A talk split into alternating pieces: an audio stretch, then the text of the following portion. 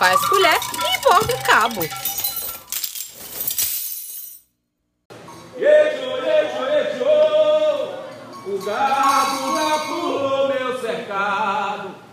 Oi, sou Amanda Everton, educadora do Centro Cultural Vale Maranhão. E dessa vez no Faz Colher e Bordo Cabo, falarei sobre as matracas.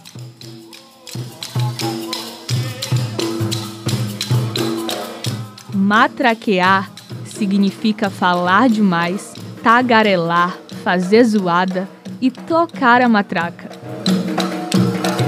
Uma possível origem da matraca como um instrumento de barulho data da ocupação moura na Península Ibérica. A palavra vem do árabe mitraca, que nada mais era do que um martelo de madeira que produzia um som seco. Assim, a ação de manipular a matraca e o tipo de som que ela produz determinaram o verbo matraquear. O verbo nos indica uma paisagem sonora, forma de ocupar o espaço, relacionar-se com o outro e vários outros aspectos do universo da matraca sobre os quais trataremos hoje. Nos contextos em que a matraca está presente, os sentidos de matraquear são multiplicados. Em procissões nas ruas, quando substituem os sinos no período da Semana Santa, no comércio, chamando a atenção dos fregueses, e nos festejos populares, como Bumba Meu Boi do Maranhão. Nesses momentos, embora empregadas em funções diferentes, as matracas estão na boca do povo. Nada fala mais que a matraca quando tocadas pelas mãos das pessoas.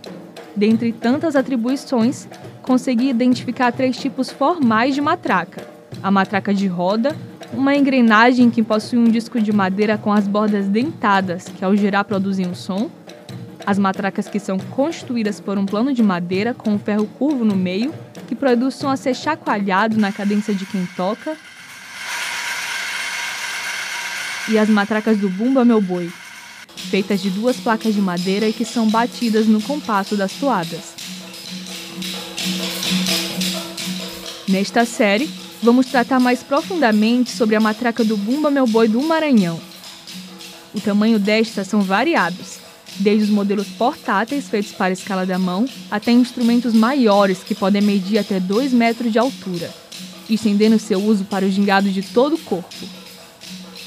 O tamanho da matraca, bem como a madeira utilizada, definem um timbre único a cada instrumento. Para obter o som, as placas são batidas uma na outra com a palma da mão. De longe se ouve a matraca, ou melhor, as matracas. Elas estão sempre em coro, o que as conformam em um instrumento que permeia muito.